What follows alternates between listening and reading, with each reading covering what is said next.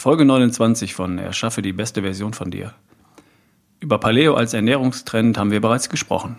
Aber ist Paleo noch mehr als das? In meiner Welt schon. Und ich erkläre dir heute warum. Willkommen bei Erschaffe die beste Version von dir, dem Podcast, der dir hilft, wenn du schlank sein und dich topfit und stark fühlen willst. 100% Wohlfühlen in deinem Körper. Mein Name ist Ralf Bohlmann. Ich bin dein Buddy Mentor für die beste Version von dir. Schön, dass du da bist.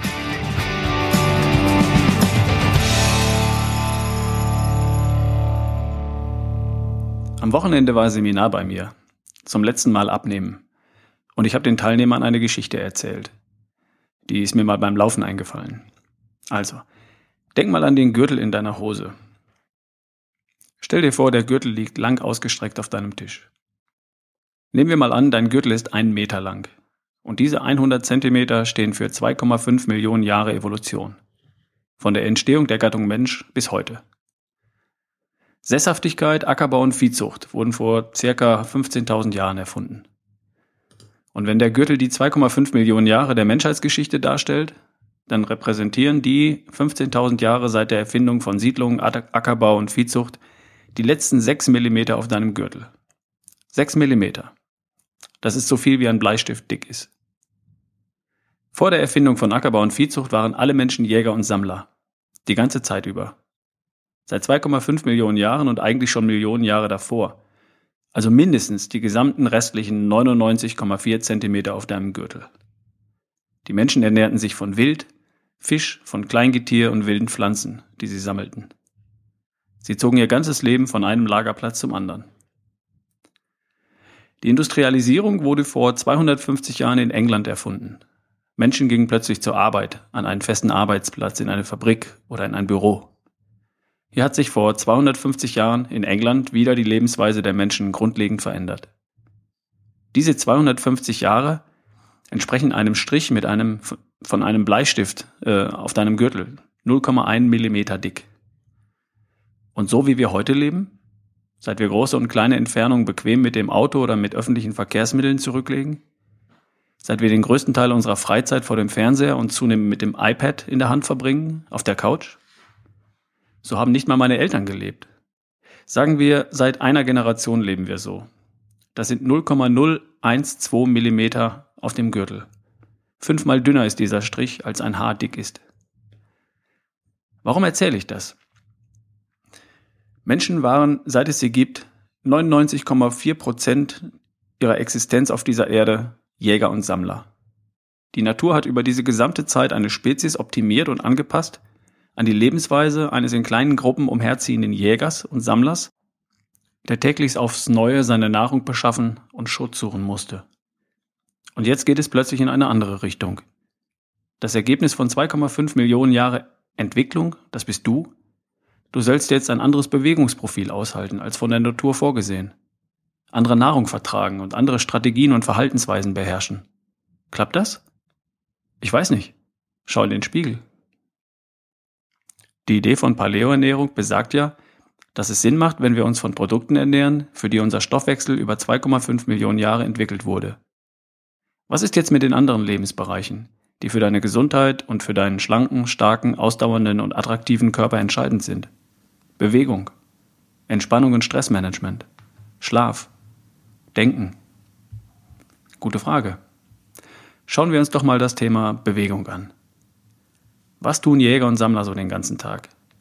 Sie sind viele Stunden des Tages auf den Beinen. Sie waren auf der Jagd, auf der Pirsch, auf der Suche nach, Suche nach Wasser und Nahrung oder auf Wanderung. Sie haben ihre Muskeln benutzt, um Fallen zu bauen oder eine Behausung, und Beute oder Wasser heimzutragen oder kleine Kinder auf der Wanderung. Und ab und zu sind sie gerannt, um ihre Beute zu kriegen oder auf der Flucht vor dem Säbelzahntiger. Keiner von uns war dabei. Und ich bin mir ziemlich sicher, dass wir Menschen für diese drei Elemente geschaffen sind. Erstens, den ganzen Tag auf den Beinen sein, egal ob schnell oder langsam. Zweitens, die Muskeln benutzen, also aufstehen, aufrichten, heben, drücken, ziehen, gehen, springen, laufen. Und drittens, hin und wieder Vollgas geben, rennen, kämpfen. Wenn du dich an dieses Programm hältst, also an das Paleo-Programm im Bereich Bewegung, dann geht es dir gut. Du erhältst und verbesserst deine Beweglichkeit, deine Kraft, Ausdauer, Schnelligkeit, Agilität und deine Widerstandsfähigkeit. Moderne Sporttrends greifen das auf. CrossFit ist ein wunderbares Beispiel. Beim CrossFit wird Beweglichkeit, Kraft, Schnelligkeit, Koordination, Ausdauer und Agilität trainiert. Nicht mit Maschinen, sondern mit dem Körpergewicht und mit freien Gewichten, mit Springseilen und Holzkisten auf Matten am Boden. Großartige Sache, mache ich übrigens selbst. CrossFit imitiert die Bewegungsmuster und trainiert die Fähigkeiten, für die Homo sapiens von der Natur entwickelt wurde. Und was ist ein richtiger Crossfitter? Bei Crossfittern ist Paleo natürlich in aller Munde. Musst du jetzt auch Crossfit machen? Natürlich nicht. Crossfit ist nur ein Beispiel. Du musst gar keine Sportart betreiben, dich nirgendwo anmelden, in kein Studio fahren und keine Ausrüstung kaufen. Du kannst, aber du musst nicht. Wenn du deinen Körper benutzen willst, wie er von der Natur gedacht war, also Paleo, dann brauchst du nur erstens den ganzen Tag auf den Beinen sein oder über den Tag verteilt fünf bis zehntausend Schritte sammeln. Zweitens, deine Muskeln zwei, dreimal die Woche benutzen. Ein paar Übungen daheim, wenn du willst. Drittens, hin und wieder mal Vollgas geben. Nur ein paar Minuten. Soweit, so gut. Jetzt haben wir eine Ernährung nach der Paleo-Idee und eine Art Paleo-Idee von Bewegung, die für uns gut ist. Was ist mit Entspannung und Stressmanagement? Was hat sich die Natur da für uns ausgedacht? Gute Frage. Ich stelle mir vor, dass Menschen vor 20.000 Jahren und davor hin und wieder extrem unter Stress standen. Auf der Flucht, auf der Jagd. Und dann wurde gerannt. Und wenn man die Beute erlegt hatte, oder wenn der Löwe einen anderen erwischt hat, dann war halt wieder gut. Ich stelle mir vor, dass es über den Tag viele ruhige und auch ziemlich entspannte Stunden gab. Auf der Suche nach Nahrung, auf der Wanderung, in der Höhle, am Feuer. Kein Handy, keine Schulden, keine Nachrichten vom anderen Ende der Welt und der Nachbar hatte auch kein größeres Auto. Das ist alles Spekulation. Aber ich vermute, es gab vor 20.000 Jahren mehr Momente der Ruhe und Besinnung, als wir uns heute so nehmen. Wenn mich jemand fragt, was ich im Bereich Entspannung und Stressmanagement von meinen Vorfahren lernen kann, dann wäre das das folgende. Setz dich unter einen Baum und schau in die Ferne. Wenn beides gerade nicht zur Verfügung steht, setz dich auf einen Stuhl, schließ die Augen und denk an die Ferne. Am besten jeden Tag. Ich nenne das Meditation. Und das geht auch in Bewegung, beim Laufen, beim Spazierengehen, beim Radfahren, beim Schwimmen. Finde ein Ritual, bei dem du abschalten kannst. Handy aus, Fernseher aus, ein paar Minuten am Tag. Nenne es Meditation oder wie immer du willst. Es tut wahnsinnig gut. Probier es aus. Was haben wir noch? Schlaf. Wir haben vermutlich unsere Vorfahren geschlafen. Da müssen wir nicht so sehr spekulieren. Das kann ich mir ausmalen. Nachtaktive Wesen sind wir erst, seitdem es elektrisches Licht gibt. Seit 130 Jahren also. Ohne Licht können wir nicht jagen, finden praktisch keine Nahrung und wir sind selbst leichte Beute. Selbst Feuer hilft uns da nicht wirklich weiter. Von Sonnenuntergang bis Sonnenaufgang werden sich die Jäger und Sammler vergangener Tage wohl zwangsläufig aufs Ohr gelegt haben. Müde genug dürften sie gewesen sein. Und Facebook und Fernsehen waren noch nicht erfunden. Heute eröffnet der Wecker unseren Tag. Völlig unabhängig davon, ob die Sonne schon aufgegangen ist oder nicht. Und der Sonnenuntergang zwingt uns nicht zur Ruhe. Wir können alles auch nachts tun. Damit können wir uns rund um den Erdball koordinieren und alle kommen zum vereinbarten Zeitpunkt zur Arbeit, zur Schule oder zur Party. Und ist das gesund? Ich bin mir nicht sicher. Schau in den Spiegel. Wenn wir jetzt etwas von unseren Vorfahren lernen wollen, müssen wir dann wieder ins Bett, sobald die Sonne untergeht?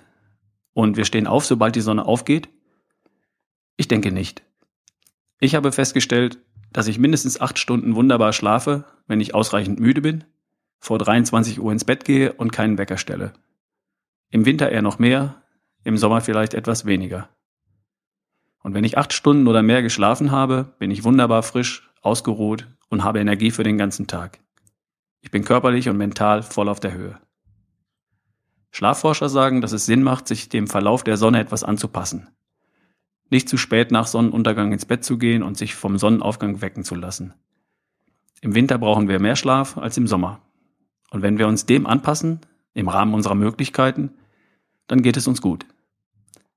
Nicht jeder hat die Möglichkeit dazu, keine Frage. Junge Eltern werden von Kindern geweckt, die noch nicht durchschlafen. Schichtarbeiter arbeiten, wenn andere schlafen. Viele Jobs erfordern frühes Aufstehen. Kinder müssen sommers wie winters früh in der Schule sein und vielleicht eine Stunde mit dem Bus dahin fahren. Ich weiß. Was wir aber tun können, ist darauf zu achten, dass wir zumindest über den Tag verteilt auf unseren Schlaf kommen. Hier darf jeder seine Prioritäten setzen. Nach allem, was wir wissen, ist Ruhe von Sonnenuntergang bis Sonnenaufgang das Optimum für deinen schlanken, starken, fitten Körper und deinen frischen, wachen, kreativen Verstand. Setz deine Prioritäten. Bleibt noch das Denken. Ja, was hat er gedacht, der Jäger und Sammler vor 20.000 Jahren und davor? Fand er alles klasse oder alles doof? Hat er sich auf seine Ziele konzentriert oder über seine Probleme gegrübelt? Hat er sich von einer höheren Macht behütet gefühlt oder Angst vor Dämonen und Geistern gehabt? Ich habe keine Ahnung, keine Idee. Ich vermute, dass er ziemlich fokussiert war, Nahrung und Wasser zu finden und Gefahren aus dem Weg zu gehen. Alles andere halte ich für Spekulation. Also lassen wir es besser dabei. Die Paleo-Idee zum Thema Denken überlasse ich anderen. Fazit. Sowas haben wir jetzt. Taugt die Idee von Paleo zu mehr als nur als Ernährungstrend? Sieht so aus. Wenn wir uns bei unserer Ernährung etwas von unseren Vorfahren abschauen können und damit erfolgreich sind, dann können wir das auch in anderen Lebensbereichen tun. Wir können unser Bewegungsverhalten anpassen und unsere Gesundheit verbessern, wenn wir heute im Jahr 2016 auf unsere Art tun, was Menschen seit Millionen von Jahren tun. Auf den Beinen sein, unsere Muskeln benutzen und hin und wieder Vollgas geben. Wir können uns jeden Tag im übertragenen Sinne für ein paar Minuten unter einen Baum setzen und in die Ferne schauen. Seit ein paar tausend Jahren nennt man das Meditation. Wir können, jeder im Rahmen seiner Möglichkeiten, zur Ruhe kommen, wenn der Tag geht und uns im Idealfall am Verlauf der Sonne orientieren. Zumindest am Wochenende und im Urlaub. Mal schlafen, bis wir ohne Wecker wach werden. In jedem der fünf Lebensbereiche für Gesundheit, Fitness und Vitalität gibt es Trends, Methoden, Philosophien, die sich an dem orientieren, was für uns Menschen ursprünglich und natürlich zu sein scheint, an dem, wofür wir von der Natur entwickelt wurden. Im Bereich Ernährung gibt es Paleo. Im Bereich Bewegung gibt es CrossFit, Freeletics, Barfußlaufen und vieles mehr. Im Bereich Entspannung gibt es Meditation, Yoga, Tai Chi und Co. Im Bereich Schlaf gibt es inzwischen Menschen, die auf dem Boden schlafen. Und im Bereich Denken hat Spiritualität Hochkonjunktur. Nichts davon musst du machen, wenn du schlank sein willst, stark, fit und kerngesund. Und es macht eine Menge Sinn, sich an dem zu orientieren, was Billionen Jahre lang funktioniert hat. Wie auch immer das für dich aussieht. Ich habe meinen Lifestyle gefunden, der für mich super funktioniert. Meine Art, mich zu ernähren, meinen Körper zu benutzen, zu entspannen, zu schlafen und meine Gedanken zu steuern. Und das nenne ich meinen Barefoot Way of Life. Daher kommt der Name Barefoot Way, den meine Academy trägt für die dies interessiert. Du findest deinen persönlichen Lifestyle, der für dich funktioniert. Und vielleicht kann ich dich mit diesem Podcast hin und wieder inspirieren. Noch ein paar Hinweise. Wenn du Fragen hast, schreib mir eine E-Mail ralf at barefootway.de. Du bekommst garantiert eine Antwort von mir. Ich hatte am vergangenen Wochenende das Seminar zum letzten Mal abnehmen mit tollen Teilnehmern, eine großartige kleine Gruppe, in der ich sehr individuell mit jedem Einzelnen arbeiten konnte tolles Feedback. Das nächste Seminar findet vom 15. bis 17. April statt und wir haben noch Platz. Melde dich. Natürlich gibt es auch das Seminar Die beste Version von dir für dich, wenn du nicht das Thema Gewicht hast, sondern dich in deiner besten Version erschaffen willst. Termine sind Anfang April und dann wieder im Mai. Schau dir die Termine an auf www.barefootway.de. Da kannst du auch online einen Telefontermin mit mir vereinbaren wenn du dich mal mit mir unterhalten möchtest. So, das war es bis hier und für heute. Wir hören uns nach Ostern wieder. Genieß die Feiertage. Bis zum nächsten Mal. Dein Ralf Bohlmann.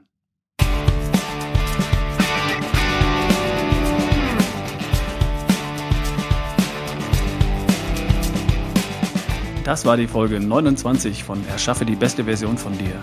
Von und mit Ralf Bohlmann. Wenn du mehr Tipps und Infos für deine Gesundheit und deine Fitness erhalten möchtest, dann trag dich in meine E-Mail-Liste ein unter www.barefootway.de/slash newsletter. Dann kommen alle neuen Artikel direkt in dein E-Mail-Postfach. Vielen Dank.